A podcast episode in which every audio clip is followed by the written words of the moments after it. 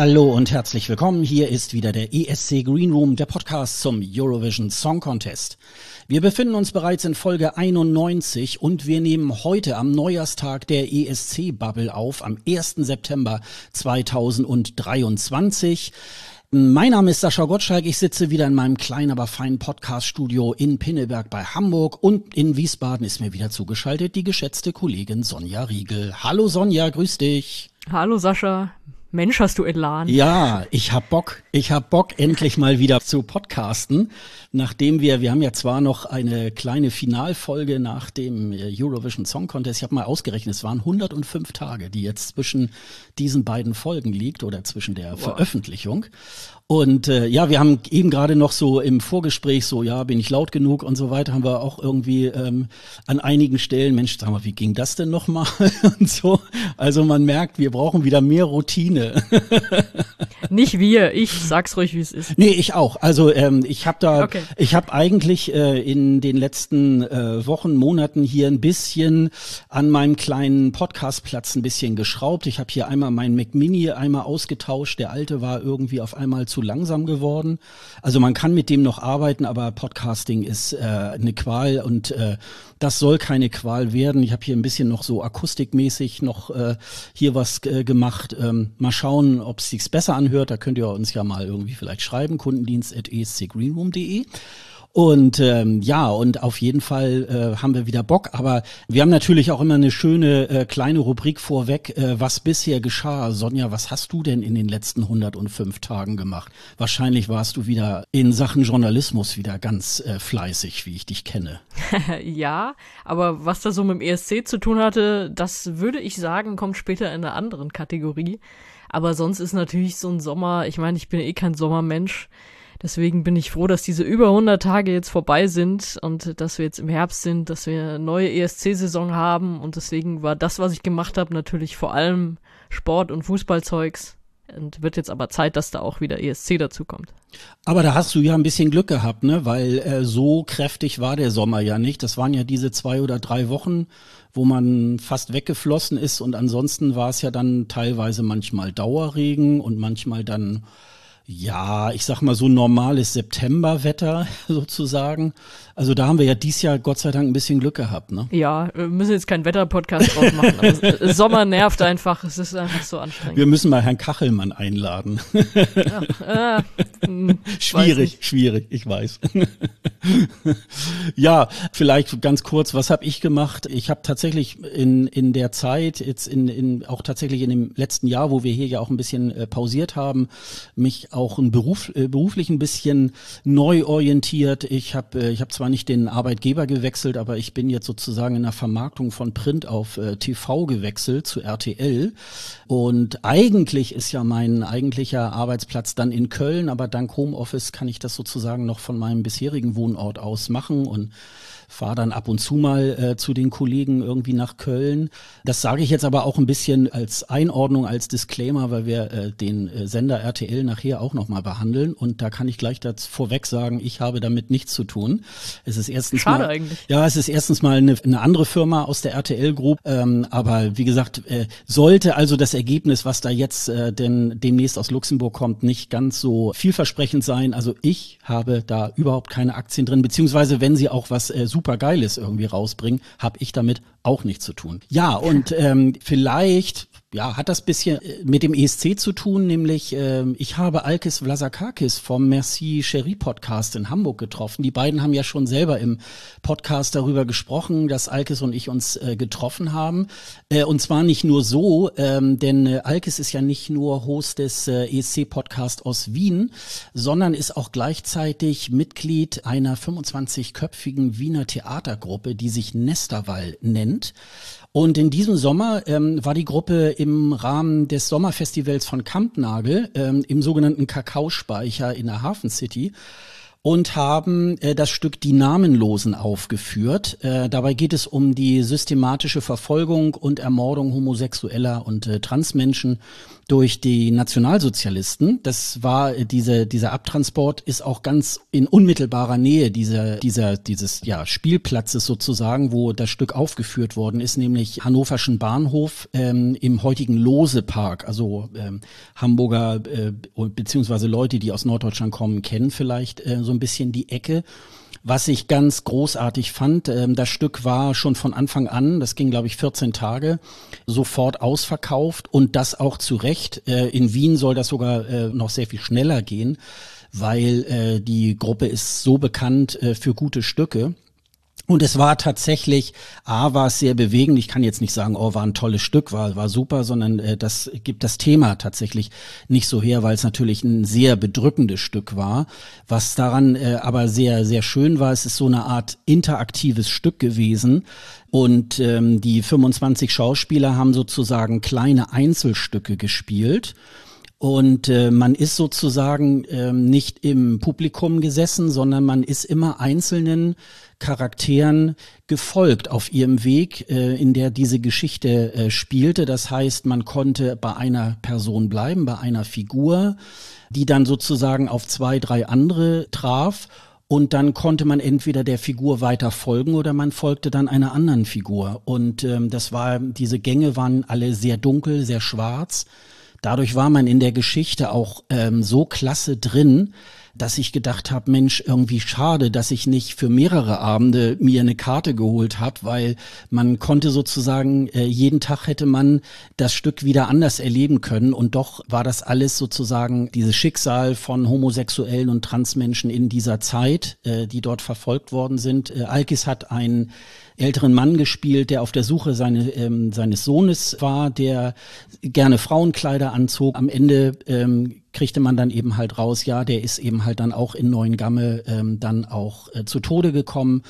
Und das war wirklich, es war wirklich ganz großartig, dieses Stück, tolle schauspielerische Leistung, auch die, die schauspielerische Leistung der Einzelnen. Das war ganz, ganz groß. Und natürlich habe ich mich auch sehr gefreut, Alkis auch mal, wir haben uns, glaube ich, das letzte Mal beim ESC in äh, Israel 2019 äh, getroffen. Wir haben uns natürlich auch riesig gefreut hinterher, dass wir auch noch mal ein bisschen schnacken konnten und äh, das war ganz großartig. Also wenn ihr irgendwie die Gelegenheit nochmal habt, auch Alkis nochmal als Schauspieler zu sehen, äh, äh, geht er hin, klickt euch Karten. Also ganz, ganz groß, äh, äh, ganz große äh, Vorstellung. Das war wirklich ganz großartig.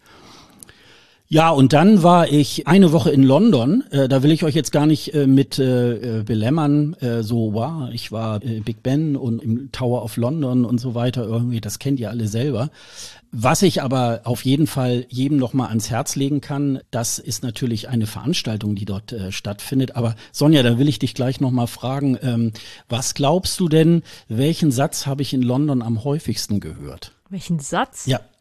Excuse me. Yes, of course. Das sind keine, keine ganzen Sätze, ne? Nee, nee. Nur teilweise. Was hast du, was hast du am häufigsten gehört? Sag's mir.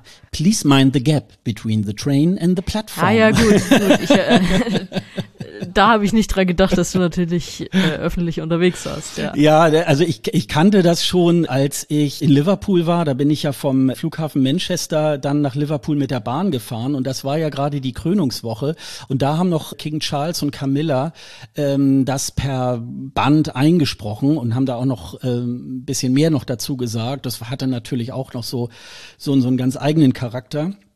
Äh, da war das natürlich so, irgendwann habe ich so gedacht, boah, ich kann es jetzt bald nicht mehr hören und irgendwann ist man äh, dann doch so unachtsam, dass man dann doch mal in irgendeine so Lücke irgendwie halt fällt, weil es teilweise äh, wirklich große Lücken hat. Oh Gott, so, geht's dir gut? Ja, ja, also äh, hat alles geklappt, aber habe ich dann manchmal auch so gedacht, als ich dann ausstieg, so ja, äh, muss man auch, glaube ich, trotzdem ein bisschen aufpassen, weil man dann immer denkt, ja, ja, ist klar, please mind the gap und so. Also insofern ist es ohne Folgen, ist es äh, ausgegangen. Okay. Nee, aber was ich natürlich unbedingt machen wollte, das war nicht, aber Voyage, ähm, da musste ich natürlich ähm, auch hin.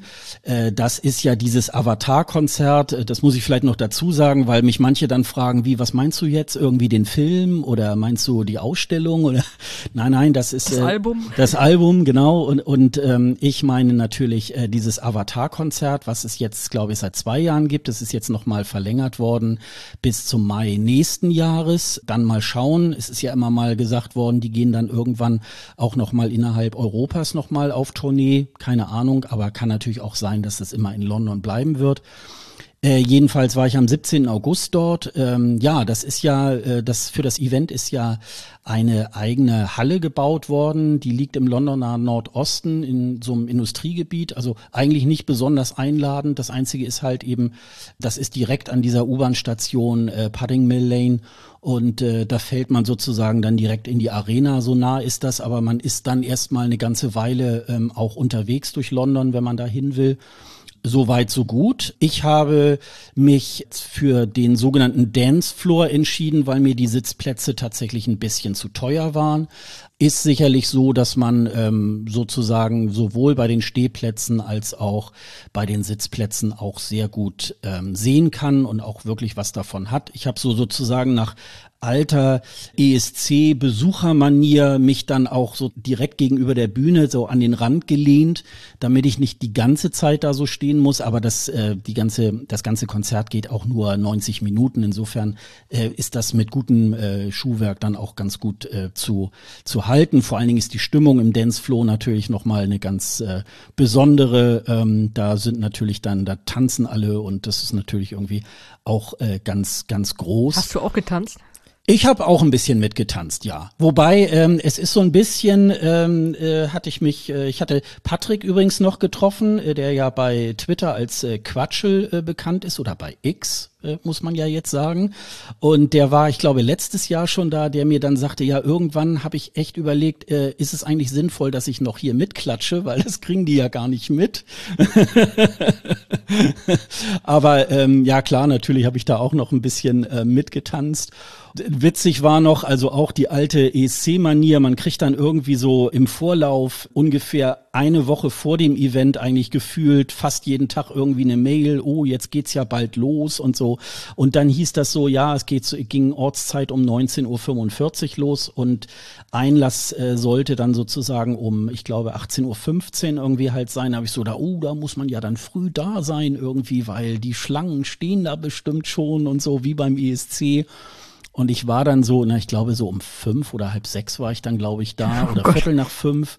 Und da war erstmal so gehende Leere irgendwie und denk so, ach ja, naja gut, aber ich weiß schon mal, dass ich hier richtig bin, weil da vorne steht ganz groß irgendwie ABBA drauf. Also das ist dann eher nur so eine Spezialität beim ESC, dass wenn, wenn eine, wenn, wenn das Event um 21 Uhr losgeht, dass man spätestens um 15 Uhr sich in die Schlange stellt, wenn man so einen Stehplatz hat. Also äh, insofern habe ich da auch mal wieder was gelernt, falls ich da noch mal ähm, hin sollte. Und insofern war der Einlass auch äh, tatsächlich äh, ganz, ganz entspannt. Ich will jetzt nicht wirklich über den, den Ablauf so richtig äh, spoilern, weil ich finde, da sollte jeder nochmal die Chance haben, sich das wirklich auch dann nochmal äh, wirklich anzugucken.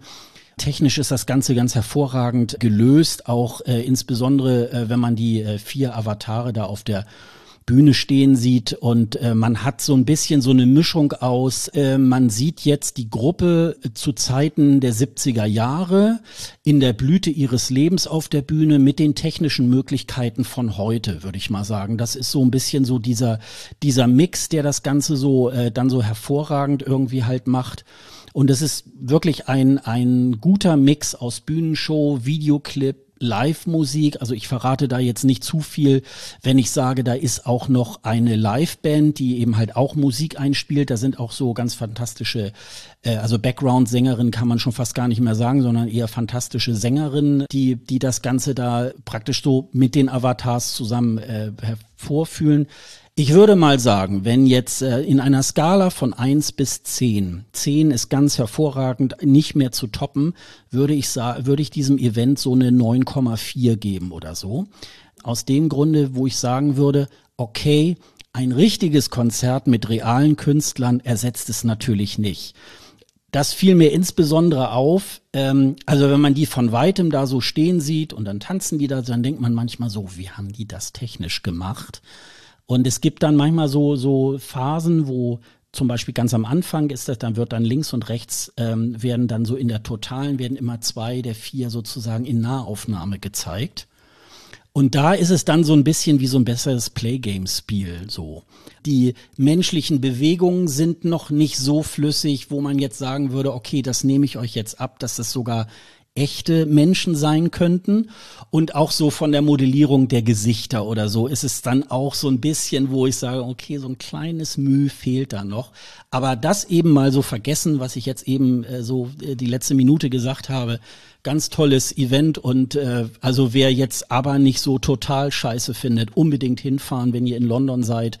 Äh, es lohnt sich auf jeden Fall und ähm, man hat echt eine schöne, gute Zeit irgendwie und das äh, hat sich wirklich dann auch, auch wirklich dann auch gelohnt. Ja, spannend. Danke für den Bericht. Ich habe es ja selbst auch noch nicht gesehen, leider. Mhm. Aber es ist ja auch, es ist spannend zu sehen, was da jetzt draus wird. Also ob ob noch mehr diesen Schritt gehen oder ob für noch mehr der Schritt gegangen wird, weil das kannst du natürlich auch irgendwie, weiß ich nicht, auf schon verstorbene Künstler anwenden oder so. Also wenn, wenn du die noch entsprechend modellierst und natürlich können die dann nicht so da mitarbeiten, wie ABBA das jetzt gemacht haben oder so, das ist dann alles ein bisschen schwieriger, aber unmöglich ist es ja dann auch nicht. Und also du hast ja gesagt, sie haben es jetzt nochmal verlängert und es läuft schon lang, also das wird ja auch angenommen. Ich weiß jetzt nicht, was, war es wahrscheinlich auch ausverkauft dann? Oder? Ja, das war ausverkauft, ja, ja. Mhm. Okay, siehst du, mhm. also, also eine Nachfrage gibt's da ja auch. Mhm. Das ist schon interessant. Ich weiß noch nicht mal, ob das in eine gute oder in eine schlechte Richtung geht, wenn's dann, wenn dann irgendwie alle nur noch ihre Avatare auf Tour schicken. Aber äh, ja, also es ist wirklich spannend. Das ist für mich auch alles, alles irgendwie noch, noch offen, was sie mhm. da jetzt losgetreten haben damit. Ja, ich gebe dir recht. Also ich, ich glaube zum einen, äh, wir werden mit Sicherheit in den nächsten Jahren oder Jahrzehnten Elvis-Konzerte, Michael Jackson-Konzerte sehen.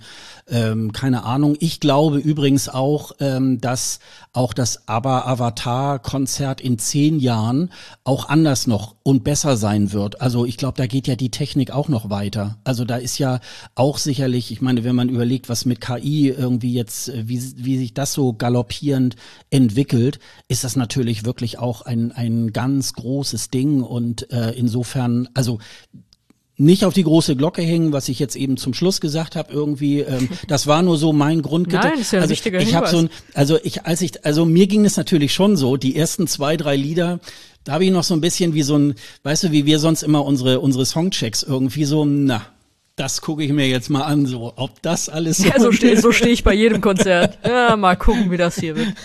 Und da war so ein bisschen, dass ich so denke, ja, nun leg das mal ab irgendwie und und äh, ich brauchte dann auch noch mal so ein zwei Tage danach, das dann so noch mal so ein bisschen einzuordnen und man muss schon sagen, nein, das äh, ist schon eine geile Sache und ich finde, dass die da wirklich ein, eine gute Lösung gefunden haben das so auf die Bühne zu bringen. Erstens mal müssen sie dann nicht jeden Abend irgendwie auf die Bühne, sage ich jetzt mal, und äh, können da sozusagen die Technik das machen lassen. Die haben es einmal sozusagen aufgenommen, beziehungsweise wahrscheinlich wird das ja auch äh, von irgendwelchen ja, Körperdubeln oder so vielleicht auch äh, dann gemacht worden sein. Aber das ist natürlich äh, alles ja, muss also äh, äh, da habe ich so gedacht, das ist wirklich noch mal eine gute Alternative gewesen zu dem Ganzen. Was man noch machen kann bei Spotify gibt es die Setlist, also die die Songs, die dort ähm, äh, stattfinden. Also das ist jetzt äh, auch kein großes Geheimnis. Ich habe mich da tatsächlich auch ein bisschen drauf eingestimmt.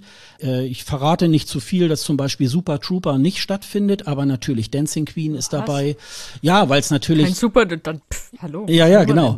Ja, ist natürlich bei so einem riesen Hit äh, Repertoire und bei 90 Minuten. Ich schätze mal, sie haben wahrscheinlich äh, mehr produziert und vielleicht wird es dann irgendwie so eine zweite Edition geben, wo sie nochmal eine andere Auswahl an Musik irgendwie haben. So stelle ich mir das jetzt vielleicht vor. Aber man kann sich so im Vorwege oder überhaupt, wenn man jetzt sagt, nö, ich komme jetzt nicht so schnell irgendwie nach London irgendwie, dann kann man sich das mal anhören und dann kann man sich da so ein bisschen, äh, das ist auch sozusagen in der Reihenfolge, in der das da irgendwie halt auch äh, stattfindet.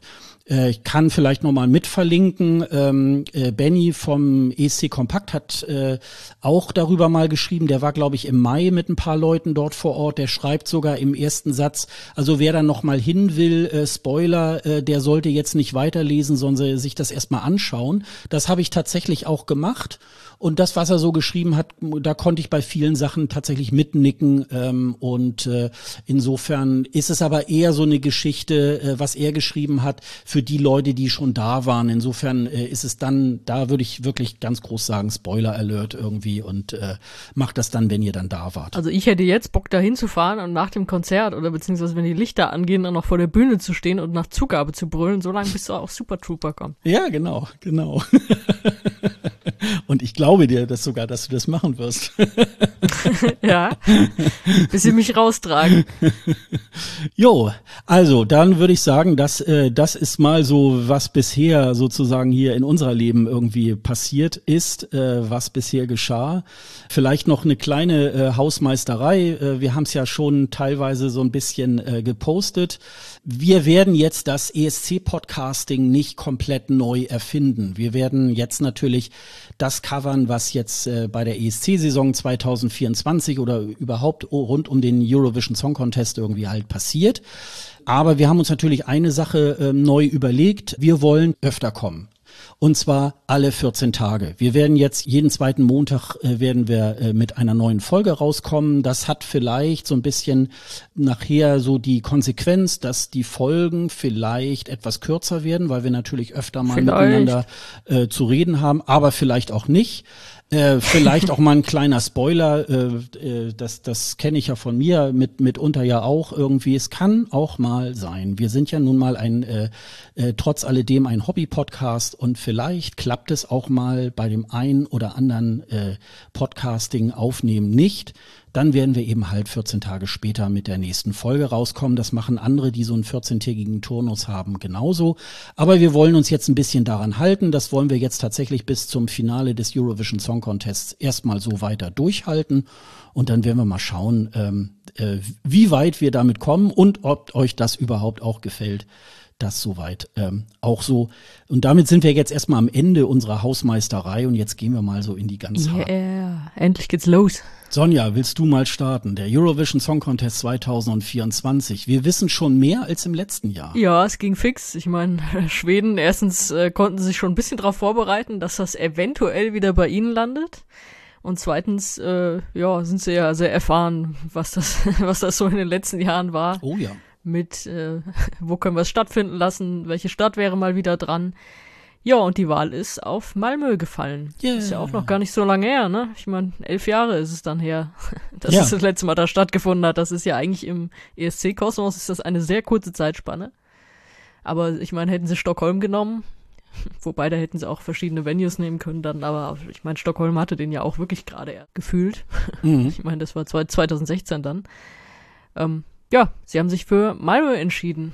Und äh, sie haben uns auch die Daten gleich mitgeliefert. Am 11. Mai 2024 ist das Finale entsprechend davor. Die äh, Semis am 7. und 9. Mai, wie wir das gewohnt sind ja, das ist äh, sehr viel nüchterne Information für den Sommer. Ne? Es ist, äh, die Spekulation brauchte man gar nicht. Es ging sehr schnell. Das war ja letztes Mal 2000, das war ja dann 2015 in dem Sommer. Äh, da waren die Schweden ja auch schon sehr schnell, wo das um Stockholm ging. Da war, glaube ich, auch im Juli ähm, haben sie da auch schon die Termine bekannt gegeben. Also die Schweden sind da sehr, sehr schnell immer mit äh, mit diesen Verlautbarungen. Meistens kommen ja die Länder immer erst so, äh, ja, im Grunde zum 1. September, wenn es sozusagen, ja, Startschuss, neue Saison und so weiter. Also äh, das muss man ihnen tatsächlich lassen. Da sind sie natürlich wirklich auch immer ähm, auch sehr, sehr fix. Also ähm, ja, viel Neues werden wir ja, glaube ich, auch nicht. Ich weiß nicht, du warst auch in Malmö 2013, ne? Nee, war ich nicht. Ah, okay. Also äh, bei, mhm. dem, bei dem ESC war ich nicht, nee, nee, aber mhm. ich war natürlich schon häufiger in Malmö. Mhm. Mhm. Also ich war in Stockholm dann damals, da habe ich ja auch gearbeitet dann äh, rund um den ESC. Aber ähm, ich war auch tatsächlich noch nie in der Malmö Arena. Also ich ah, war schon okay. häufiger dabei bei Fußballspielen oder so, mhm. aber das war ja alles nicht in dieser Halle. Mhm. Ja, für mich ist es jetzt sozusagen der äh, der zweite. Äh, zum ersten Mal fahre ich zum zweiten Mal in die gleiche Stadt mhm. sozusagen zum ESC. Das äh, der 2013er äh, in Malmö, den habe ich tatsächlich auch schon und eigentlich auch sehr gut in Erinnerung. Mir das aufgeschrieben. Am, am 7. Juli waren die äh, war die Verkündung. Äh, ich habe noch am gleichen Tag mich dann umgeschaut, auch nach Hotels.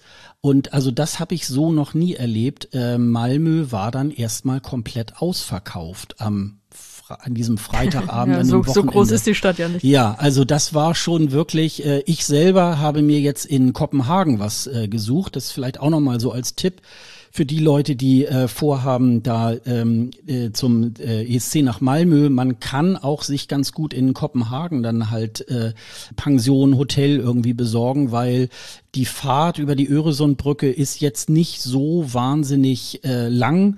Und das kann man ganz gut machen. Also ich habe das sowohl 2013 als auch 2014 irgendwie halt gemacht. Da ähm, habe ich äh, bei Verwandten in, in äh, Schweden da gewohnt.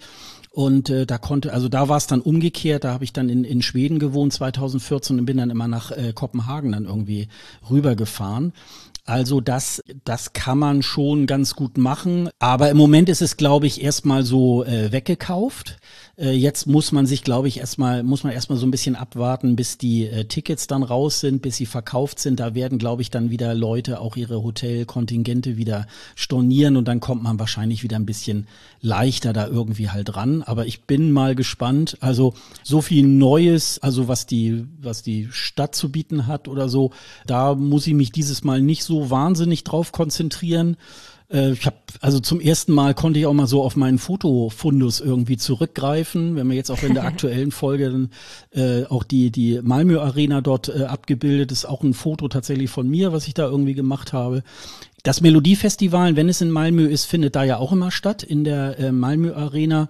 Und äh, ist natürlich super, weil da ist es genauso. Also da ist dann die, äh, wie jetzt bei ABBA äh, Voyage, da, da fährt man also mit dem Zug da direkt in diese, ich, was ist das? Ich glaube, Hülje heißt, glaube ich, der, der, ähm, ja. die Station. Ja, ja. Dann fährt man da die Rolltreppe hoch und fällt da sozusagen in die Arena. Also das ist wirklich ähm, ganz groß und ähm, Das ist ja auch, wenn man von Kopenhagen auskommt, ist das ja noch äh, lange bevor man in der Stadt richtig drin ist. Also ja, da, stimmt. ist, da ist man ja super mhm. schnell wirklich. Das ist ja, mhm. das ist ja gar nicht weit weg von der Öresundsbrücke. Ja, ja. Und also das ist sowieso der beste Tipp. Jetzt, du hast gesagt, über die Brücke fahren kann man natürlich auch mit dem Auto. Mhm. Aber in dem Fall äh, ist der Zug halt super, weil wie du gesagt hast, äh, man, man fällt da raus und ist, der, ist, der hält direkt an der Arena. Ja, und wenn ich mal zurückgucke ähm, äh, auf diesen ESC 2013, auch so musikalisch, also ich habe da ganz, ich habe da ganz schöne äh, Erinnerungen sozusagen. Ich habe mir mal aufgeschrieben. Äh, Anouk hat das erste Mal wieder für die Niederlande ist äh, nach acht Jahren ins Finale eingezogen. Äh, natürlich Christa Siegfrieds ist dort mit Marry Me angetreten. äh, was ich noch auch, äh, ja, soll man sagen, Ballade, keine Ahnung, bei, äh, bei Alex aus äh, Ungarn, Ketveshem, ganz toll.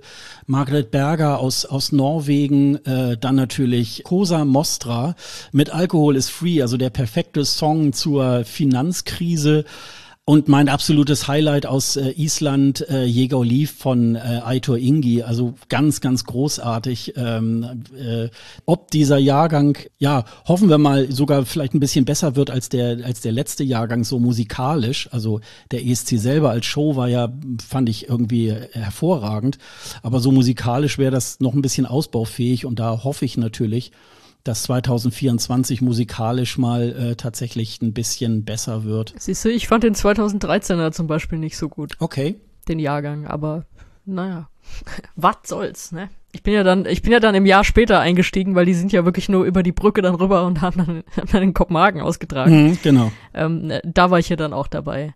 Den fand ich stärker. Also äh, der war in vielerlei Hinsicht stärker. Nicht nur, weil, weil die Top 3 einfach absolute Knaller waren. Also wirklich, das war, da hätten wirklich drei, gut, da muss man Schweden ja fast rausnehmen, dass so alle gedacht haben, äh, Sanna Nielsen gewinnt es. Und zwar halt irgendwie doch so ein durchchoreografierter Popsong.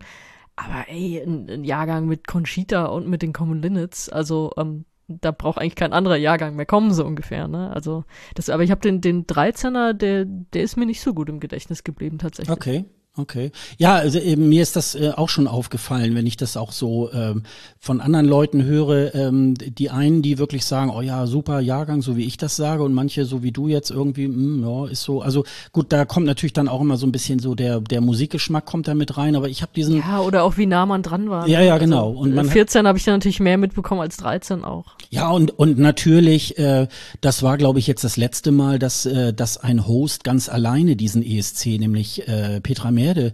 Äh, sonst hat man sich ja danach nie wieder getraut, irgendwie nur einen Moderator irgendwie auf die Bühne zu stellen. Das ist aber auch die einzige, die das machen lassen kann. Ja, und das ist halt wirklich, also das hat die hervorragend gemacht irgendwie in äh, der in Stockholm. Da hat sie das ja schon mit Manns dann irgendwie zu, wobei zwei oder sagen wir mal maximal drei Hosts finde ich schon okay, aber diese Geschichte, dass sie da mittlerweile fast eine Fußballmannschaft da irgendwie auf die Bühne stellen, finde ich immer ein bisschen übertrieben. Also ich finde, wenn man so drei hat, einer ist dann nachher immer im Green Room und interviewt irgendwie die Künstler. Das finde ich dann auch immer noch in Ordnung.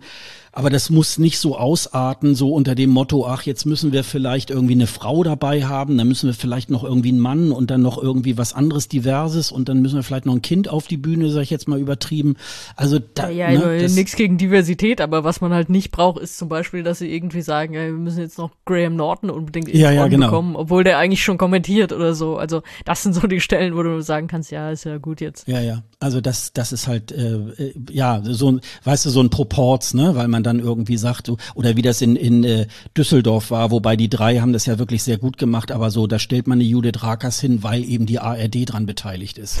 So, ne, und das ja, ist. Die war, die war auch ein bisschen lost zwischen den anderen beiden, ne? Ja, sie hat aus einer ganz anderen Richtung kam. Ja, ja, ja, also als ich die Namen gehört habe damals, habe ich so was soll das denn irgendwie? Und aber so mittlerweile, wenn man dann so, so ähm, in der Vergangenheit da so drauf guckt, irgendwie, dann denke ich so, okay, die drei haben schon einen guten Job gemacht, aber man weiß, es ist so ein bisschen, ja, die Auswahl ist dann so ein bisschen, bisschen komisch, ne?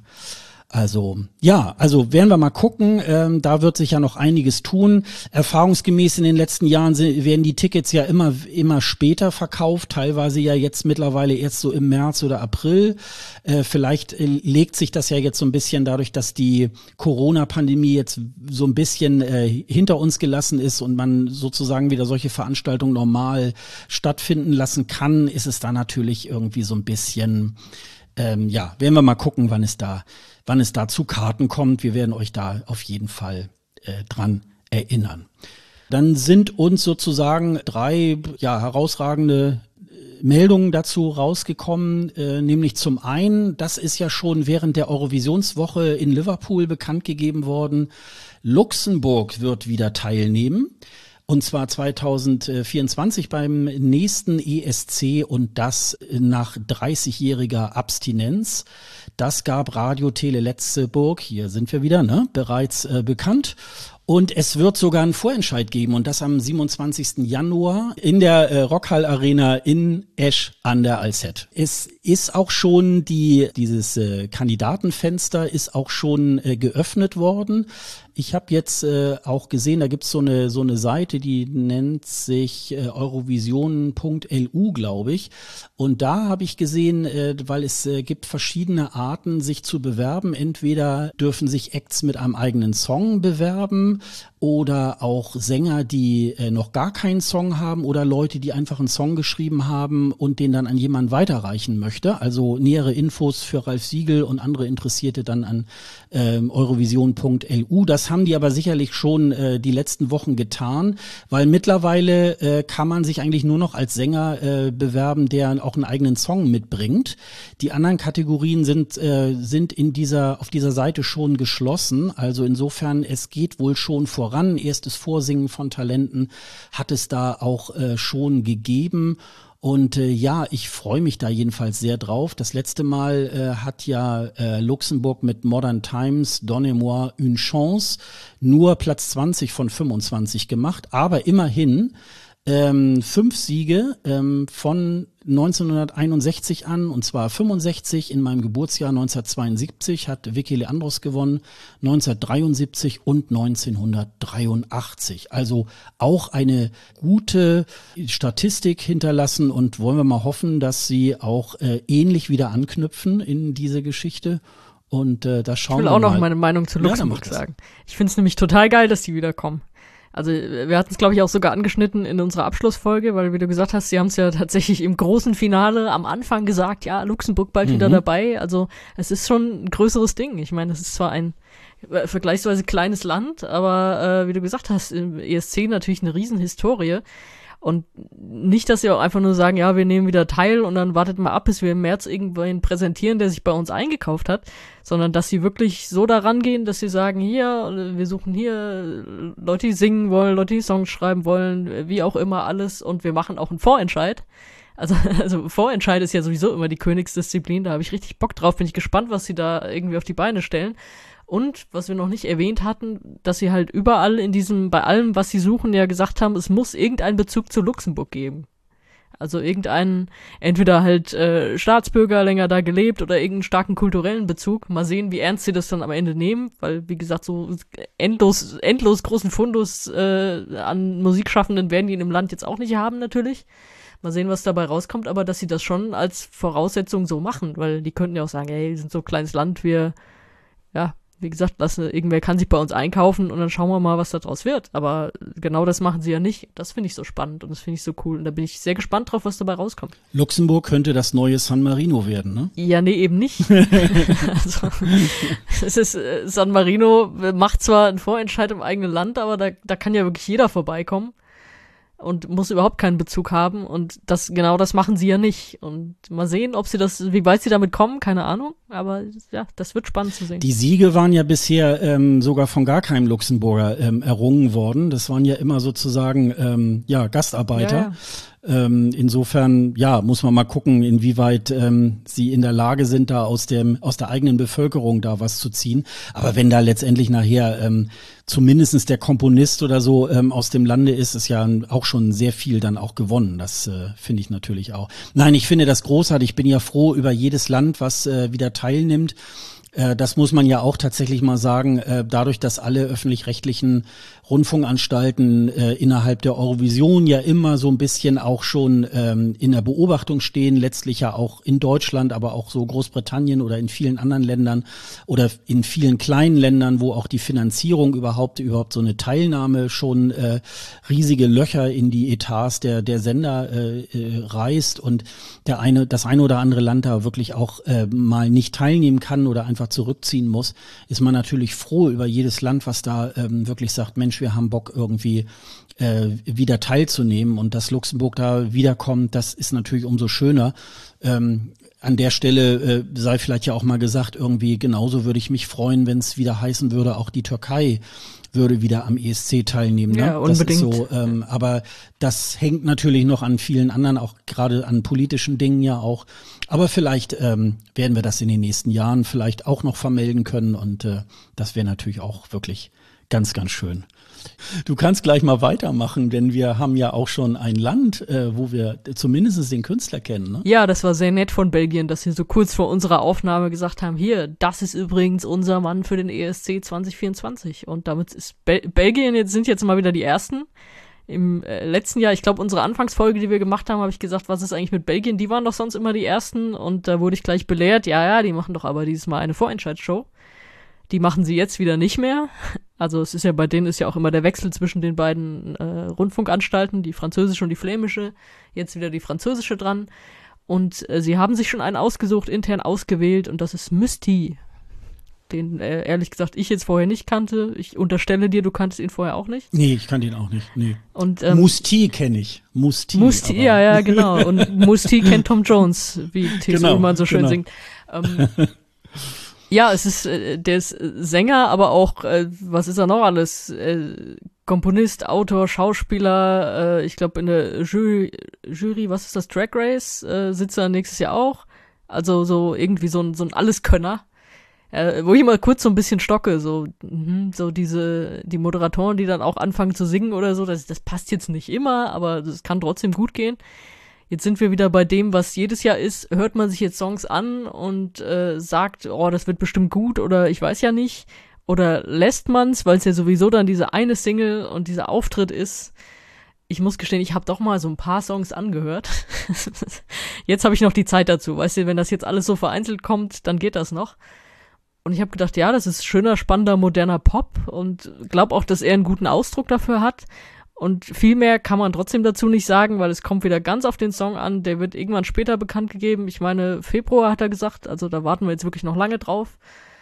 Und dann geht's wieder an die Umsetzung. Und ich meine, selbst gerade Belgien ist ja so ein Paradebeispiel.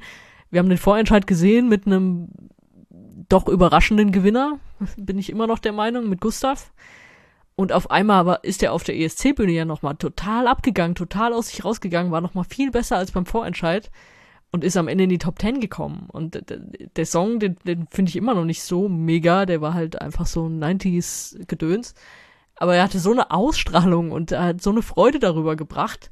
Und selbst dadurch kannst du noch mal irgendwie was pimpen. Also deswegen, das, das war selbst nach dem Vorentscheid noch nicht absehbar, dass der so gut abschneidet.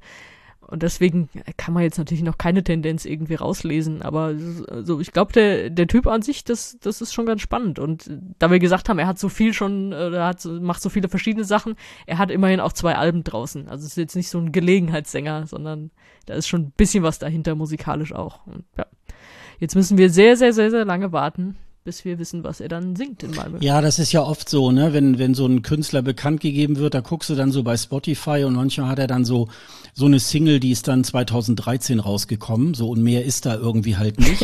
und das ist tatsächlich erfrischenderweise bei ihm nicht so. Ähm, ich habe mir aber die, die, äh, das jüngste Album, nämlich das von 2022, It's uh, Happening Now, das habe ich mir tatsächlich, ich glaube sogar zweimal, nur so im Nebenbei, so beim Saubermachen und so weiter. Aber ähm, selbst da ist es, das ist für mich manchmal auch so, ein, so dann so eine Erkenntnis, wenn man dann doch mal bei dem einen oder anderen Song dann mal so äh, aufhorcht, ach Mensch, und das, also ähm, es war ja so teilweise ist es so Rock, teilweise ist es äh, auch äh, gute Popmusik. Ein bisschen von der Stimme soll man nicht machen, aber ein bisschen von der Stimme hört er sich ein bisschen wie Duncan Lawrence an. Also da, aber der wird sehr eigenständig sein. Bei YouTube, ähm, frag mich jetzt nicht nach dem Titel, da war ein Clip dabei, den hat er live gesungen. Also ich glaube, das kann er auch. Ähm, aber wie wir natürlich wissen, ne, es gibt manchmal so Künstler, die bekannt gegeben werden und dann hört man sich die Alben an, singt man ja super und dann machen die beim ESC plötzlich was anderes, weil der Sender dann irgendwie bestimmt, was die singen sollen und dann sind das so Rohrkrepierer-Songs.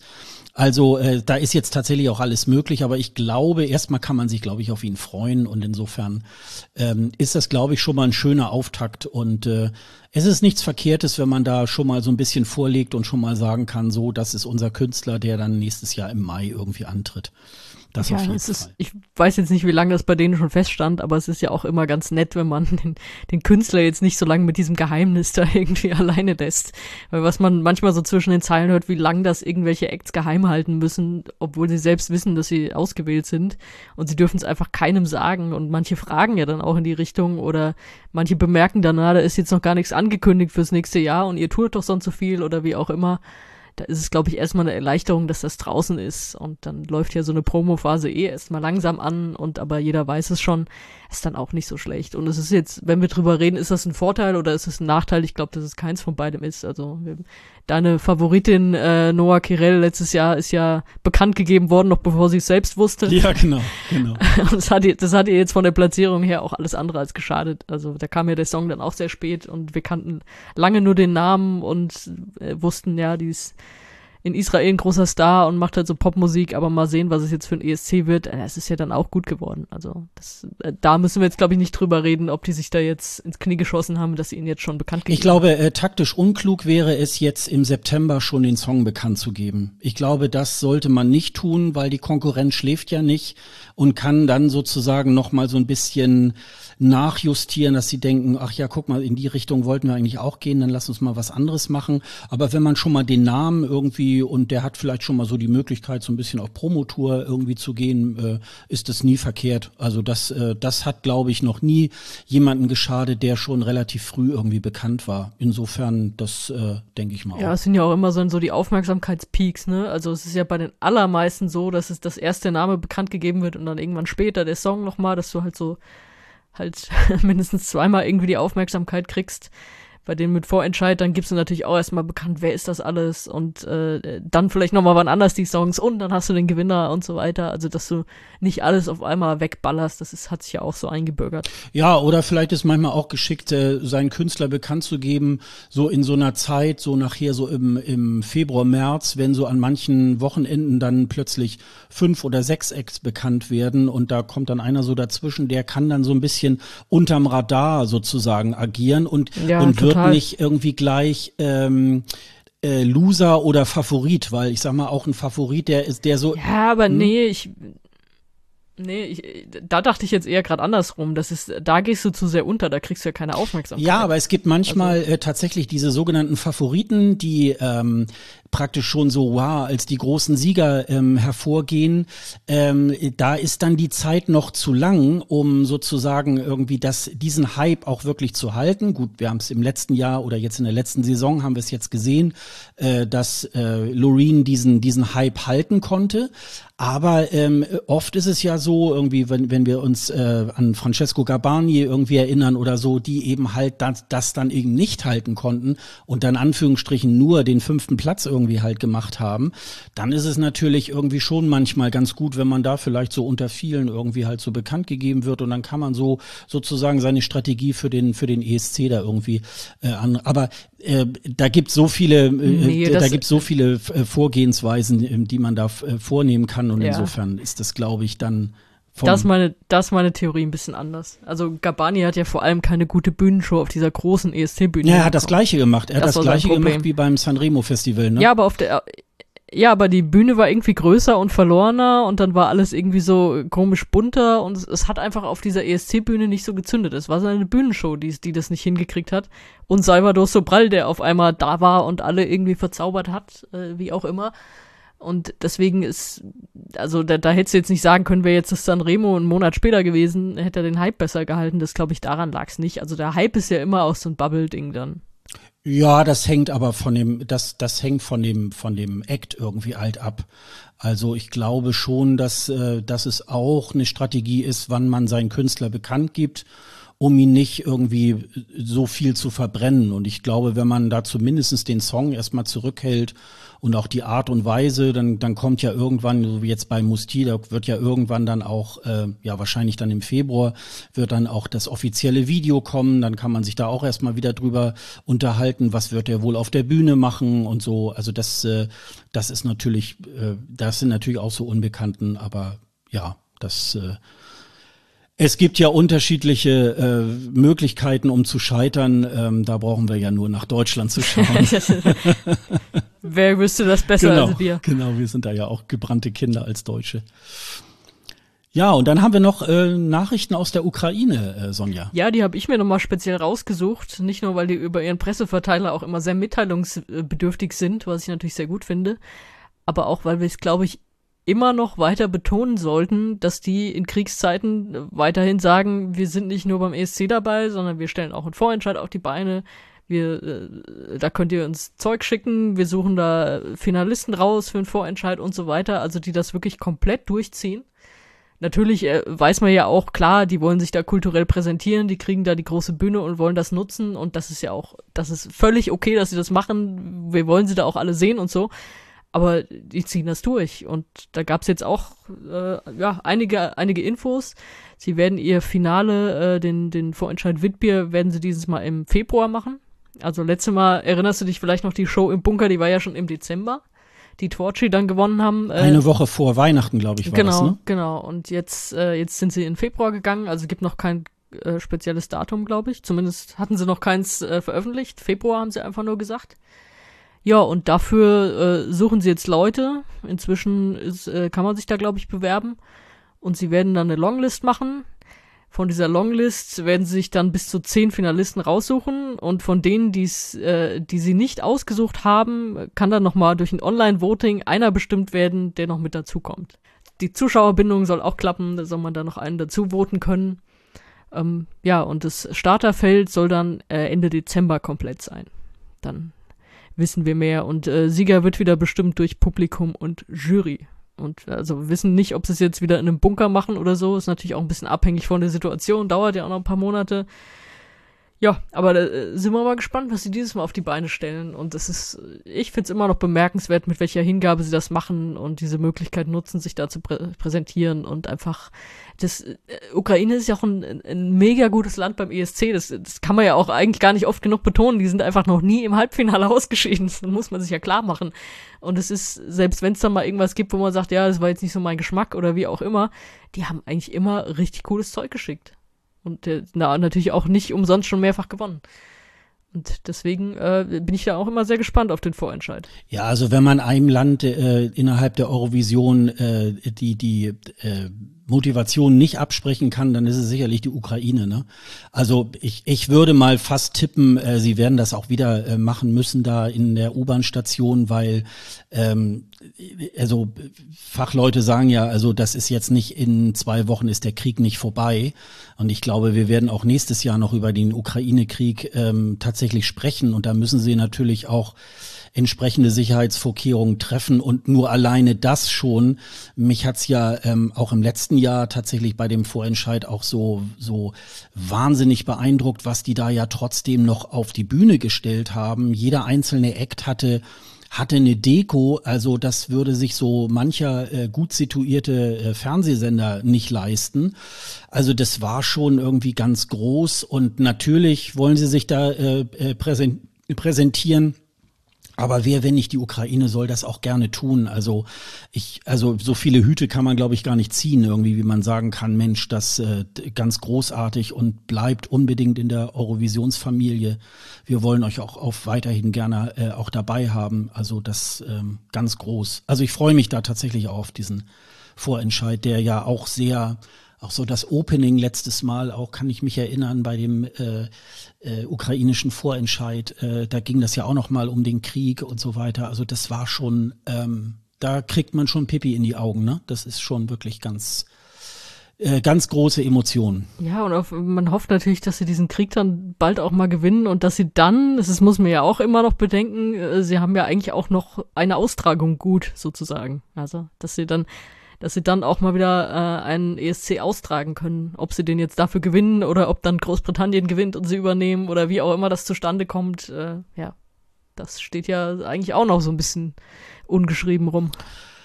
Ja, und dann äh, gab es auch schon neueste Infos über den Junior ESC. Der findet am 26. November im äh, französischen Nizza statt. Äh, wir erinnern uns, Lissandro aus Frankreich äh, hat gewonnen mit Au Moment.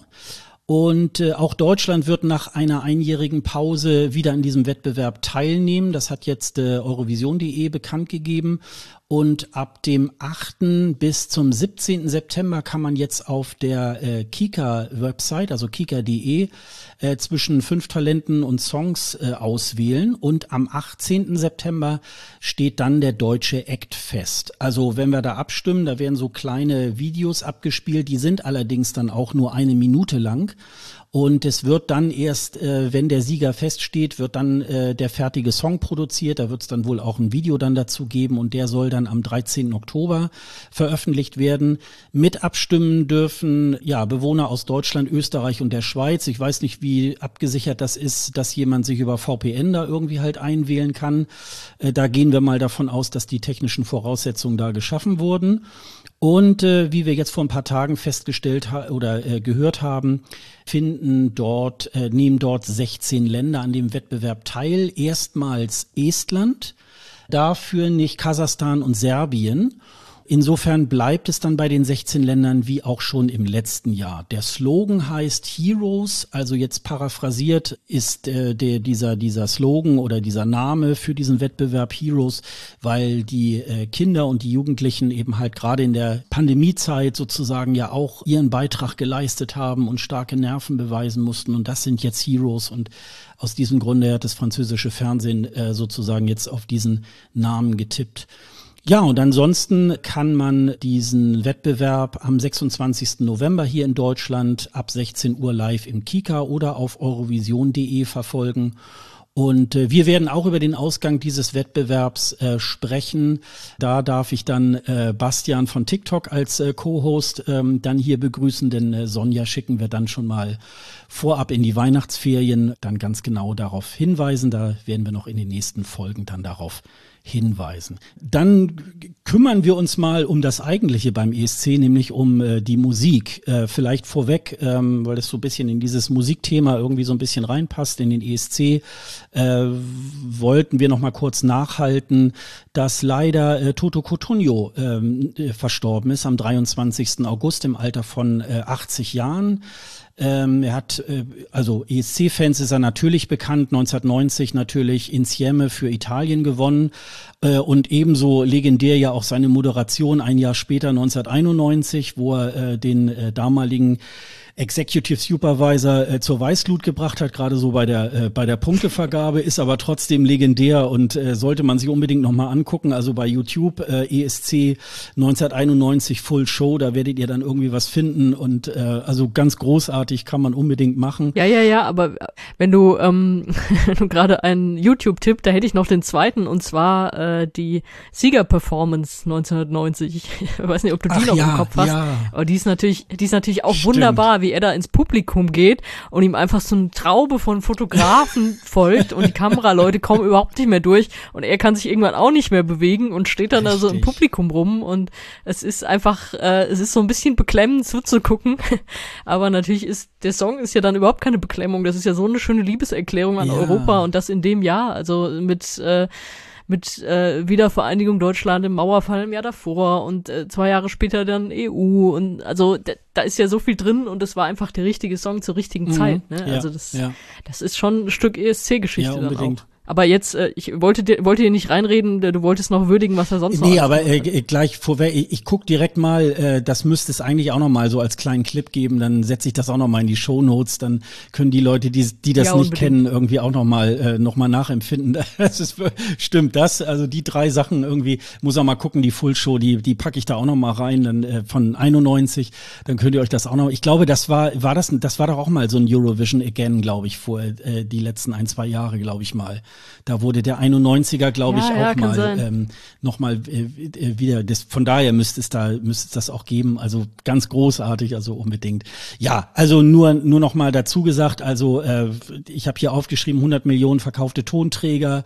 Äh, viele oder fast alle seiner Songs hat er selber geschrieben und natürlich sein bekanntester Song L'Italiano aus dem Jahre 1983. Also äh, ganz großartig, hat ein großes Werk hinterlassen. Und nun ist er leider dann äh, nach langer Krankheit in Mailand dann leider dann auch gestorben. Ja. Aber wir haben noch ein, wir haben noch ein paar andere äh, schöne Sachen, ähm, nämlich ähm, wo wir ja vorhin schon bei ABBA waren, äh, Agneta oder Agneta, wie ich ja gestern noch gelernt habe aus dem BBC-Interview, was sie gestern noch äh, auf BBC 2, äh, BBC 2 Radio ähm, gegeben hat. Ähm, Agneta hat jetzt einen neuen Song herausgebracht. Where Do We Go From Here heißt der. Und äh, ja, es war eine Weltpremiere gestern Morgen auf äh, BBC Two. Äh, Zoe Ball, die hat dort so eine so eine Break, äh, Breakfast Show äh, im Radio und hat Agneta dort äh, interviewt. Und da kam jetzt so ein bisschen dabei heraus, sie wird wohl ihr ja, es gab vor zehn Jahren ein Soloalbum äh, mit dem Namen A und jetzt soll es A Plus geben. Äh, es wird eine Neuaufnahme der äh, Songs dort geben, die werden neu aufbereitet, auch teilweise wohl äh, musikalisch so neu aufbereitet. Ähm, und es soll auch für Fans des Vinyls soll es da auch eine Version geben. Und äh, ich finde es ganz großartig. Ich habe gestern noch so gedacht, so Mensch, äh, das wäre eigentlich äh, Gut, inhaltlich nicht, aber vielleicht wäre das ein, auch ein schöner äh, Sommerhit irgendwie geworden, zumindest musikalisch. Also mich hat das irgendwie äh, ganz schön mitgenommen und ich finde, ähm, das äh, ist wieder mal so ein Beweis, äh, alle aus der aus der ABBA-Truppe, was die anfassen, das wird äh, mindestens zu Gold äh, und die machen es irgendwie tatsächlich richtig. Hast du da mal reingehört? Wie hat dir der, die, die Single gefallen? Äh, ja, habe ich und ich muss sagen, mir ist es zu seicht. Und ich bin ja eigentlich auch eine Freundin des seichten Popsongs, weil ich meine, so das, das Gesamtwerk von ABBA, das spricht mich ja schon sehr an. Das ist ja jetzt auch nicht, ja, ist jetzt auch nicht der, der verkopfte Knaller, sondern einfach so, hier Popsong, viel Spaß.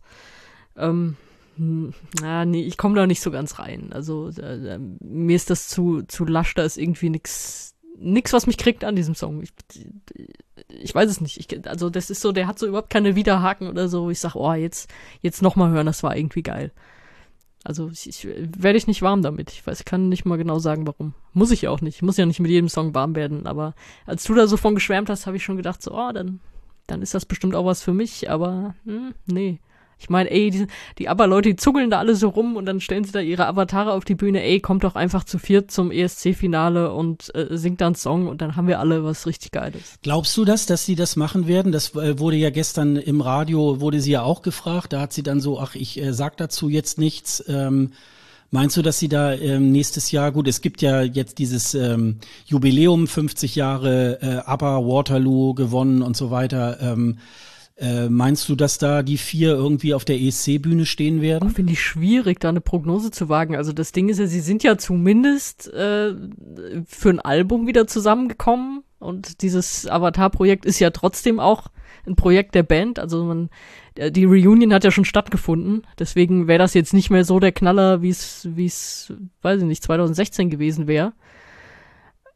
Also ich kann es mir schon durchaus vorstellen, aber es kann natürlich auch sein, dass sie es nicht machen. Das ist ja, wir haben ja auch alle auf äh, Paul McCartney gewartet und dann stand, stand er nicht da. Also ich kann mir vorstellen, dass, dass sie es machen. Ich kann mir auch vorstellen, dass sie es nicht machen. Also das ist, äh, fände ich jetzt noch total offen. Vielleicht wissen sie es auch selber noch nicht.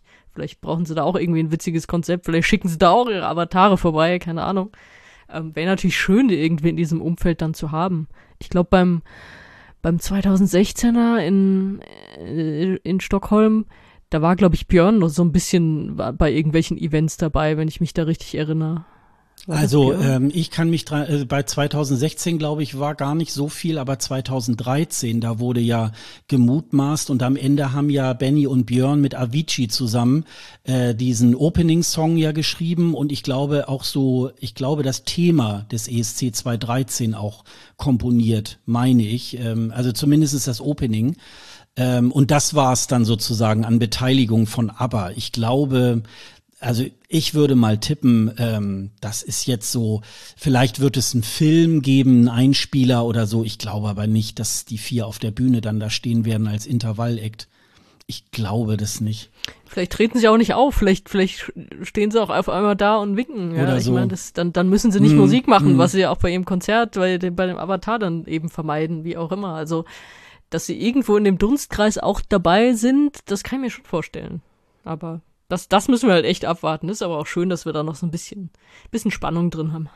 Ja, ja, aber weil ich das gestern so in, in einschlägigen WhatsApp-Gruppen und so weiter und ja und, und Mutmaßungen, Mensch, das ist ja toll und äh, da setzen sie, da stellen sich schon Leute so so fest drauf ein und ich würde da erstmal abwarten. Das weiß man ne? doch jetzt noch nicht. Das kann man jetzt noch nicht sagen. Aber auf der anderen Seite, das gehört ja auch zum Marketing dazu. Und ähm, die BBC-Reporterin wäre ja jetzt auch äh, äh, doof, wenn sie das nicht ansprechen würde. Insofern äh, gehört das ja da auch tatsächlich dazu, das dann auch zu fragen. Das ist ja dann auch in Ordnung. Also ja, aber du warst ja auch noch äh, fleißig. Wir haben ja da, da vorhin noch drüber gesprochen. Ähm, äh, im, Im Rahmen so von äh, Bleistiftrocker hast du ja auch noch mit, mit äh, mhm. einigen ESC-Stars noch gesprochen. Ja, genau. Also ich durfte mit Daddy sprechen, der ja ähm, auch auf der Bühne stand dieses Jahr beim ESC, wenn auch nur als Intervall-Act mit Whole Again.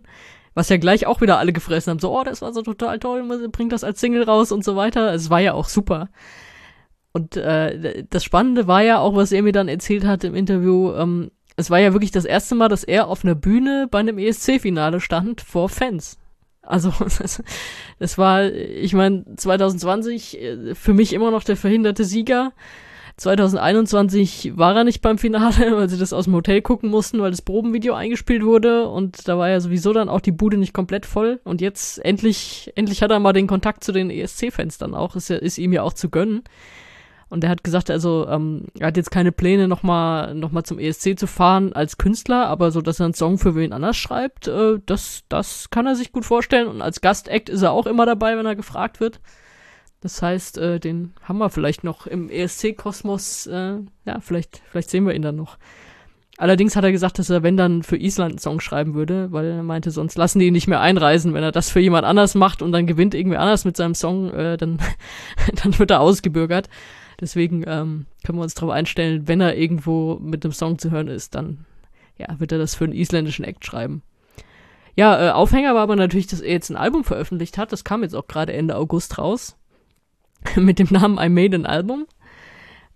Und eigentlich ist Album so überhaupt nicht sein Ding. Hätte ich ihn auch nicht so richtig rein verortet, muss ich sagen, weil er ist ja irgendwie so ein Single-Künstler. Ich meine, er bringt eine Single raus und die hörst du dir dann an und denkst, das ist ja witzig, dann hörst du den nochmal an, entdeckst irgendwelche Twists, sowohl musikalisch als auch irgendwie textlich, gesanglich. Es ist ja, bei ihm ist ja immer viel drin. Aber er hat es jetzt doch auf Albumlänge gekriegt mit drei EPs, die er aneinandergereiht hat, die er auch äh, versetzt veröffentlicht hat.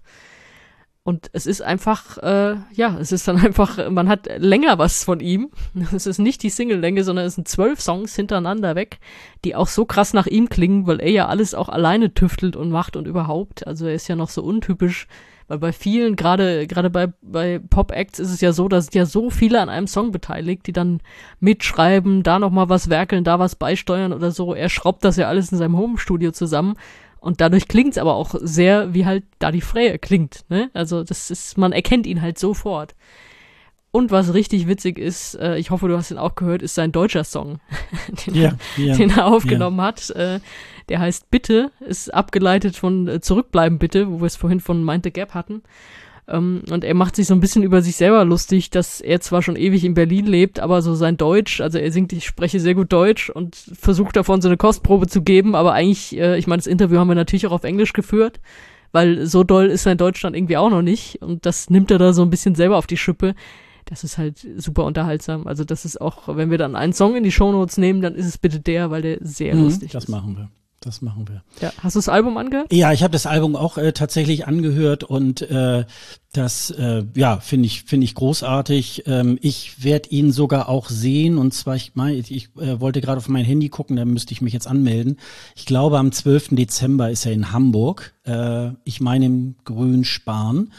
Ähm, und da bin ich mal sehr, äh, bin ich mal sehr gespannt darauf, ähm, ihn zu sehen, weil, also man kann sich ja von ihm ganz viele, man könnte ja sagen, so diese Elektropop-Sache irgendwie, ähm, äh, ja, das hat man sich dann irgendwann übergehört, wenn man da so zwei, drei Songs, aber ich finde, er hat so ein Händchen für Hits. Ich mag ihn gerne. Also ähm, ja, und dann sind wir mal gespannt, ob er da zumindest mal als Komponist nochmal in Island irgendwie auftaucht beim Song Wer Captain. Ne? Ich kann mir gar nicht vorstellen, wie jemand anders dann. Na gut, aber da schreibt man halt für einen anderen Stil. Ja.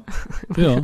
Also dieser, dieser Daddy-Stil, das ist ja, das, man verbindet das ja sehr mit ihm, aber ja, ja ist ja vielleicht manchmal auch ein bisschen, äh, klar, du musst dich ja irgendwie so ein bisschen äh, sozusagen auf deine Linie einschwören, damit du immer wieder erkennbar bist. Und als Komponist, wenn du es für andere machst, kannst du ja auch mal in andere Stile gehen. Das kann ja vielleicht auch irgendwie ganz interessant sein. Also ja, auf jeden Fall. Ja, soll ich direkt weitermachen mit, mit dem nächsten ESC-Star? Mhm. Ich habe nämlich auch noch mit Alessandra gesprochen. Äh, man muss es immer wieder betonen, dritte im Televoting geworden mit Queen of Kings. Ähm, insgesamt fünfte, also wirklich ein, ein Riesenergebnis und sie hat das ja auch wirklich durch ihre Ausstrahlung rausgeholt auf der Bühne, würde ich sagen. Also der Song auf jeden Fall äh, guter Song, klar, aber äh, was sie für eine Power darüber gebracht hat, äh, das, das hat's, glaube ich, dann richtig rausgerissen. Und sie hatte relativ schnell dann eine neue Single, Pretty Devil, die wir auch gerne verlinken können. Äh, und das war so der Aufhänger, äh, dass ich mit ihr da gesprochen habe darüber, was jetzt alles kommt. Und ich hatte, äh, als ich mit ihr gesprochen habe im Sommer, war sie auch gerade in Lillehammer. Da hatte sie so ein Jahr an diesem Institute of Music Production. Ähm, mit dem war sie jetzt auch gerade fertig. Also ich habe sie gefragt, ob sie auch sowas wie Post-Eurovision Depression hat. Und dann hat sie gesagt, ja, hat sie, aber tatsächlich nicht nur ESC, sondern auch äh, an diesem Institut in Lillehammer, weil das jetzt auch gerade das Jahr fertig war und, und sie da ihren Abschluss gemacht hat. Das heißt, sie hatte da irgendwie so die, die doppelte Depression, weil das alles jetzt gerade zu Ende gegangen ist und hatte aber große Pläne und äh, war, also sie kam wirklich sehr selbstbewusst drüber. Das, das hatte man ja auch immer so gedacht, wenn man, wenn man sie so gesehen hat. Sie strahlt das ja aus. Und damit meine ich nicht unsympathisch selbstbewusst, sondern einfach nur, sie weiß halt, dass sie gut ist. Und äh, wir haben das ja alles auf der, auf der Bühne gesehen, auf der ESC-Bühne, was sie kann. Muss man ja immer noch bedenken, sie hat das, davor zwar so bei Castingshow mitgemacht und so, und aber das war ja mein erste richtige Single und da stehst du auf dieser riesen Bühne und dann haust du das so runter, das ist ja auch nicht selbstverständlich. Ja, und dann, dann hat sie jetzt noch äh, also sie hat schon relativ, ich glaube sogar schon während der ESC-Woche, das war gar nicht kurz danach, hatte sie schon Konzertdaten angekündigt, unter anderem auch Hamburg und Berlin. Und die sind inzwischen auch in größere Hallen verlegt worden, weil die so schnell ausverkauft waren. Also da ist durchaus eine Fanbase dahinter inzwischen. Und was ich auch immer ja sehr schön finde, äh, sie ist auch schon angekündigt für das äh, Hitcro des Songfestivalfest in Amsterdam. Also so im ESC-Dunstkreis bleibt sie dann auch und lässt sich da von ESC-Fans abfeiern das ist natürlich, das, das finden wir natürlich immer besonders schön. Ne? Also nicht so diese Leute, die sagen, ja, ESC war schön, aber jetzt lass mich damit in Ruhe, sondern sie weiß, sie hatte da eine gute Zeit und äh, freut sich überall ihre Musik präsentieren zu können und natürlich da auch. Und ja, deswegen war auch ein, ein sehr nettes Gespräch auf jeden Fall. Und ja, schön zu sehen, wie, wie sie sich da echt äh, durchgesetzt hat, als am Anfang eine von vielen in diesem äh, äh, norwegischen Vorentscheid, da kommen ja immer viele Namen, wo man so denkt, hm, noch nicht gehört, neu irgendwie und so. Da hat sie sich ja auch so zur Favoritin hochgespielt und als man Vorentscheid geguckt hat, wusste man gleich, okay, die wird's, weil das ist ein Knaller und also so, ja, hat sich sehr nach oben gespielt. Gönn ich ihr mhm. auch sehr. Ähm, da bin ich übrigens auch auf dem Konzert äh, in Hamburg. Ja, ah, du bist einer von denen, der gleich ja, Karten ich habe sogar die Karten noch gekauft, als sie noch in kleinen dreckigen äh, äh, Clubs spielen wollte. das war, glaube ich, im Ken Club. Das ist da, glaube ich, in äh, an der Sternschanze für alle Hamburger, die sich da ein bisschen auskennen. Und dann ist es, jetzt gucke ich gerade, ja, genau, ja Grünspan, genau. Da ist es dann irgendwie erweitert. Also das äh, Grünspan ist auch nicht besonders groß, aber äh, das äh, scheinbar in dem Ken Club war ich noch nicht, aber das ist wahrscheinlich so für 200 äh, Leute gewesen, denke ich mal. Und da ging das wohl irgendwie irgendwie ganz schnell auf einmal, ähm, oh, jetzt, äh, jetzt sind wir da umgezogen. Also insofern äh, ist die Fanbase in, in Hamburg zum Beispiel auch äh, größer, als man wo gedacht hat, was ich was mich da auch sehr, sehr ähm, freut und äh, ich freue mich da tatsächlich auch drauf. Ich sehe sie auch immer mal so bei TikTok und so weiter. Also sie hat ja auch so eine Sie hat ja so ein Entertainment-Gen und ist ja auch irgendwie ganz lustig drauf. Ja, und äh, auf der anderen Seite merkt man aber auch, ähm, da ist auch eine Professionalität dahinter irgendwie, äh, die will das auch. Und ich denke mal, da, da wird man auch in den nächsten Jahren noch sehr viel von ihr hören und äh, da freue ich mich tatsächlich auch schon sehr drauf. Ja, du weißt natürlich, dass du auch von diesen ganzen Konzerten dann hier berichten musst. Ja, das werde ich natürlich tun, auf jeden Fall. Weil wenn die alle bei dir stattfinden und nicht bei mir, dann, dann bist du natürlich. Ich weiß nicht, wo sie, wo sie, äh, wo sie noch ist oder auch Daddy. Ich glaube, Daddy ist, glaube ich, na gut, in Berlin wird er sicherlich auch sein. Das habe ich jetzt gar nicht geguckt, aber keine Ahnung, aber irgendwo, ob die beiden irgendwo Frankfurt oder so noch sind oder Köln vielleicht ja, keine Ahnung. Also Köln weiß ich nicht, also Frankfurt nicht, also Alessandra ist Hamburg und Berlin auf jeden Fall erstmal. Ah ja, okay. Naja, dann hat man das wahrscheinlich erstmal so da versucht, also. Ja, ja, es wird auch nicht das letzte Mal sein, wenn man sieht, wenn sich das so gut verkauft, ja, aber ja. ja. Wie gesagt, du, du kommst nicht drum rum. Nein, das äh, mache ich auf jeden Fall. Also da, das, das, äh, das macht ja auch immer, das macht ja auch immer Spaß, da nochmal drüber zu sprechen. Ich habe jetzt noch mal äh, mit reingenommen. Äh, ich weiß, äh, die Dame am anderen Mikrofon, die, die wird jetzt mit den mit den Augen rollen irgendwie. Ja, das aber muss. Ähm, ich habe es äh, im, äh, also sagen wir mal so, du hast es jetzt vorhin schon irgendwie erzählt. Noah Kirel ist ähm, tatsächlich meine Favoritin für äh, diesen Jahrgang. Ähm, auch nicht nicht zuletzt auch, ähm, weil sie tatsächlich auch eine äh, hervorragende Performerin ist als sie dann bekannt gegeben wurde, ähm, großer Superstar aus Israel, habe ich natürlich auch die Sachen rauf und runter gehört, die da bei Spotify waren und die waren schon wirklich sehr vielversprechend. Dann gab es so einen kleinen Dämpfer, als dann Unicorn irgendwie äh, rausgekommen ist äh, bis ich dann, das habe ich auch bei, bei Merci Cherie, als wir da im Songcheck waren, habe ich das ja auch äh, dann schon so gemutmaßt, ja, das ist wahrscheinlich auf eine Tanzperformance irgendwie äh, hingearbeitet und so war es dann irgendwie halt auch. Und äh, ich würde mal sagen, Noah Kirel hat einfach auch mal für drei Minuten die ESC-Bühne da auch wirklich abgerissen. Kann man nun dazu äh, zu der zu dem Auftritt stehen, irgendwie wie man will. Und ähm, ja, und jetzt, äh, Dadi hat's ja auch bei dir im Interview ja auch gesagt, so unter dem Motto, äh, naja gut, Alben wird's ja äh, so in der Form vielleicht bald nicht mehr geben. Und äh, da merkt man eben, Noah Kirel ist ja gerade erst mal so 22 Jahre alt und das ist schon so eine, so eine Künstlergeneration, die hauen halt eine Single nach der anderen eher raus, als oder vielleicht eine IP mit drei, vier Songs, aber nicht mehr so, so ein Album, äh, was eine bestimmte Reihenfolge der Titel hat und macht man sich vorher noch Gedanken, auch vielleicht über das Cover oder so, äh, sondern da haut man das dann raus. Wir haben ja übrigens äh, auch noch unsere Playlist ESC After Show Und ähm, da äh, packen wir ja dann immer jeden Freitag so ähm, alle neuen Songs von ehemaligen ESC-Teilnehmern drauf. Und äh, da ist dann auch immer nur von jedem Künstler immer nur das Aktuellste drauf. Das heißt, Noah Kirel habe ich fast äh, alle 14 Tage, alle vier Wochen ungefähr immer den alten Song wieder rausgenommen. Und insofern da sind so viele Sachen.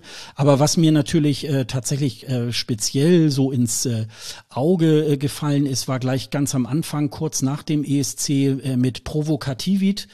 Ähm, das ist so eine, auch wieder so eine Mischung, ähm, ja, auch äh, aus ganz bestimmten ähm, ja, wie soll man sagen, so so so äh, Audioeffekten, sage ich jetzt mal so, dieses dieses äh, Geploppe, äh, was sie dann immer so ab und zu macht, aber auch textlich, wo es dann auch so ein bisschen darum geht, hier Mädels äh, nimmt euer Leben selber ins, in die Hand und äh, lasst euch von den, von den Männern nichts sagen, macht das, was ihr für richtig haltet und so weiter, macht keine, macht keine durchschnittlichen Dinge und so weiter.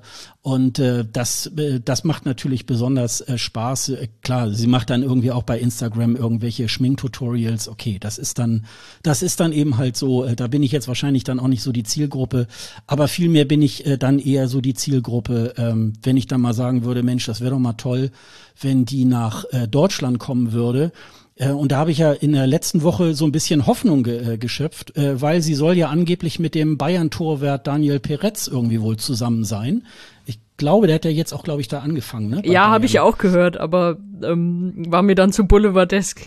Ja, natürlich. Das hat irgendwie äh, eine, große äh, Boulevardzeitung vermeldet. Ich weiß ja auch, auch, auch noch ein paar andere Onliner und, und äh, da gibt's dann auch so ein Video irgendwie, wo man die beiden da eben äh, beim Flughafen Ben Gurion da in Tel Aviv irgendwie gestellt hat auf dem Parkplatz. Äh, Mensch, die sind ja zusammen und so weiter. Aber da habe ich dann so gedacht, so, naja gut, also äh, äh, vielleicht gibt's dann mal, wenn er da jetzt äh, äh, für Bayern dort äh, auch Fußball spielt, vielleicht kommt sie dann ja öfter mal auch nach Deutschland und dann können wir uns dann vielleicht auch noch auf ein Noah Kirel Konzert, vielleicht in Hamburg, vielleicht in Berlin oder sonst wo irgendwie halt freuen und dann äh, wisst ihr schon, wer da in der ersten Reihe steht und irgendwie zujubelt. Also da würde ich mich natürlich schon sehr, sehr freuen. Ansonsten muss ich mal gucken, ob ich dann mal irgendwann mal noch mal wieder nach Tel Aviv äh, fliege und äh, da vielleicht dann mal ähm, das eine oder andere Konzert von ihr dann irgendwie begucken werde. Ähm, du bist jetzt nicht so überzeugt, glaube ich, ne? Nee, das ist nicht so ganz meine Art. Also es war, ja, es, wir brauchen jetzt nicht wieder über die Performance beim ESC anfangen. Das war halt Unterhaltung, aber es war mir was zu viel Dance und es ist immer noch eine Frechheit, dass jemand in Schnelldurchlauf eine Passage packt, in der kein einziger Ton live gesungen wird. Das ist also das, das ist eigentlich so der Gipfel dieser schwachsinnigen Regel, aber okay. Ähm, ja, es ist halt so ihr typischer Pop, der mir jetzt nicht ganz so viel gibt, aber der mir jetzt auch nicht wehtut, wenn ich mir das anhöre. Also es ist, ähm, ich würde da jetzt aber nicht so, höre mir das jetzt nicht so freiwillig an, dass ich denke, oh, schon wieder ein neues Single, muss ich, muss ich gehört haben oder so. Es ist, es ist völlig okay, man darf da auch gerne für schwärmen, das ist alles nicht schlimm, aber ähm, ja, ich bin da eher nicht so im Boot. Ja, wie gesagt, äh, all diese Songs äh, unter anderem haben wir auch auf unserer äh, Playlist ESC After Show. Das äh, jeden Freitag kommen da ein paar neue Songs irgendwie halt drauf. Äh, immer die oberen äh, Songs sind dann die die neuen, die könnt ihr euch dann äh, auch mit anhören. Das ist, glaube ich, auch so ein, so ein kleiner Ausflug unter dem Motto, was machen eigentlich diese ehemaligen ESC-Teilnehmer eigentlich ähm, so nach dem ESC und das kann man dann so musikalisch, finde ich, ganz gut verfolgen. Und da haben wir jetzt eigentlich mittlerweile auch ähm, ja so eine ganz gute, ganz gute Songline irgendwie halt auch äh, in dieser in dieser Playlist. Äh, es ist ja noch irgendwas passiert, nachdem wir ja letztes Jahr dann mal diese diese etwas längere Pause beim ESC Green Room eingelegt haben, denn äh, ja Elon Musk hat äh, Twitter gekauft und mittlerweile ist es ja X. Und ähm, ja, also wie gesagt, wir sind natürlich weiterhin auch bei, bei Twitter oder X irgendwie auch erreichbar. Ich nicht. Äh, du nicht? Warum nicht? Nee, die haben mich rausgeschmissen. Also oh. ich komme nicht, ich komme nicht mehr in meinen Account rein. Also okay. irgendwann, äh, ich glaube Ende Juli oder so, äh, habe ich eine Mail gekriegt von wegen, ja, hier vorübergehend gesperrt. Also ohne dass ich irgendwas gemacht habe. Keine Ahnung, ob irgendeine App, die sie nicht mochten, darauf zugegriffen hat, wie auch immer. Und da bin ich überall rausgeflogen und ich habe ja diese Zwei-Faktor-Anmeldung. Und die funktioniert halt nicht mehr. Also das ist dieser Code, den ich mal dafür bekommen habe, der funktioniert nicht. Und äh, in dieser passenden App, da ist es irgendwann rausgeflogen. Und deswegen, tja, hätte ich mich wahrscheinlich eher drum kümmern können, dass ich das nochmal irgendwie besser einrichte, wie auch immer. Aber ich dachte, ich hätte alles. Und äh, auf den Support reagiert ja keiner mehr, da scheint ja keiner mehr zu arbeiten. Und äh, deswegen komme ich in meinen Account nicht mehr rein. Aber ich muss auch sagen, ich vermisse es auch nur so ganz, ganz wenig. Ein bisschen für die Arbeit habe ich natürlich auch andere Möglichkeiten, mir das, mir das reinzupfeifen, was ich brauche. Aber ey, ich brauche auch keine Haustiere. Sorry, Billy, liebe Grüße. keine Haustiere ungefragt, keine Geschichten über Kinder, keine aufgeblasenen Meinungen. Von mir hat die auch nie jemand gebraucht. Also was soll's. Es ist, also, es ist von so einem unsympathischen Typen, der da irgendwie rummännert. Es, es ist nervig. Ja, Podcast ist noch, ist noch da drauf. Natürlich, äh, du pflegst ihn ja auch weiter, den Account und Bleistiftrocker ist da auch noch und so, aber ähm, ja, es, es wird echt sowas von Zeit, dass Twitter stirbt und dass es ein neues Netzwerk gibt, was endlich wieder naja, nicht, nicht nur so ist wie früher, sondern vielleicht sogar noch besser als das. Und äh, es ist erbärmlich, dass es noch keiner geschafft hat. Es ist ja jetzt so eine lange Zeit schon, äh, da was Gescheites aufzubauen. Ich hoffe immer noch, da kommt was, aber ja. So lange sind wir zumindest mit dem Podcast noch auf Twitter. Ja, aber so schnell wird das wohl nicht gehen, weil Mastodon ist ja da tatsächlich auch nicht wirklich so die, die Alternative. Ne? Also das ist ja so ein bisschen, also Mastodon ist für mich ja so ein bisschen so eine erweiterte WhatsApp-Gruppe irgendwie. Ja. Also ähm, da sind da sind dann so äh, ja die einschlägigen Leute, die man so kennt, mit denen ist man da so ein bisschen in Austausch. Also ich muss ehrlich sagen, ähm, ich habe mich da kommt auf Instagram. Ich habe mich da so ein bisschen auf, äh, ich bin weiterhin bei Twitter, weil ich so denke, na ja gut, also ähm, die äh, ja so so die die die die Hauptfollower, die habe ich natürlich da und äh, ich habe mich da tatsächlich auch äh, mehr auf dieses äh, ESC-Thema irgendwie verschränkt. Ich muss tatsächlich auch meine politische Meinung nicht da unbedingt von mir geben.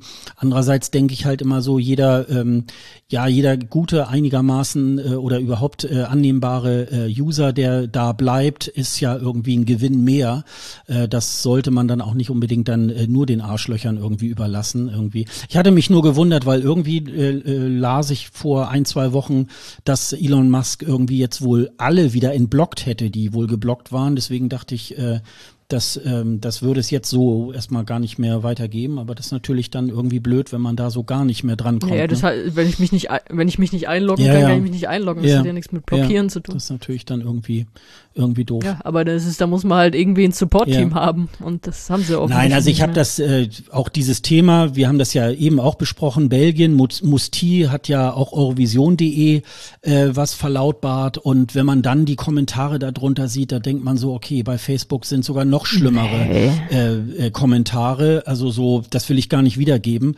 Äh, und die einigermaßen noch äh, gut gehende äh, äh, Plattform ist dann immer noch Instagram. Also da ist immer noch so ein bisschen so einigermaßen äh, äh, annehmbare Leute unterwegs und äh, das kann man irgendwie ganz gut machen.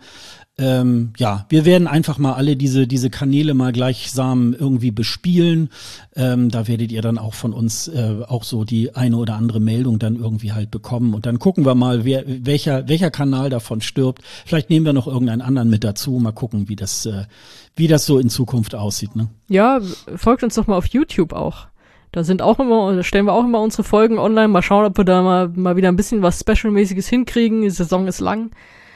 Und ja, da könnt ihr im Green Room folgen, da könnt ihr auch Bleistiftrocker folgen. Das ist, äh, kann man auch immer äh, Follower gut gebrauchen oder Abonnenten. Also das ist, wenn ihr auf YouTube unterwegs seid, seid ihr bei uns auch richtig. Ja, genau. Dann würde ich sagen, dann machen wir auch den Sack zu. Ähm, das war der ESC Green Room, der Podcast zum Eurovision Song Contest. Wir haben eben schon gesagt, wo ihr uns noch findet. Ihr könnt uns auch äh, einfach eine kleine dreckige Mail schreiben, nämlich an kundendienst.escgreenroom.de. Da könnt ihr auch oder äh, an dem, auf der Seite äh, escgreenroom.de unter dem Post zu jeder Folge könnt ihr auch einen äh, Kommentar hinterlassen, was euch gefallen hat, was euch nicht gefallen hat, was wir vielleicht in Zukunft äh, öfter mal vielleicht nochmal besprechen sollten sollten oder was wir besprechen sollten, da könnt ihr uns äh, gerne mit Feedback zuballern. Ja, dann würde ich sagen, das war's dann für heute. In 14 Tagen hören wir uns dann wieder. Tschüss. Tschüss.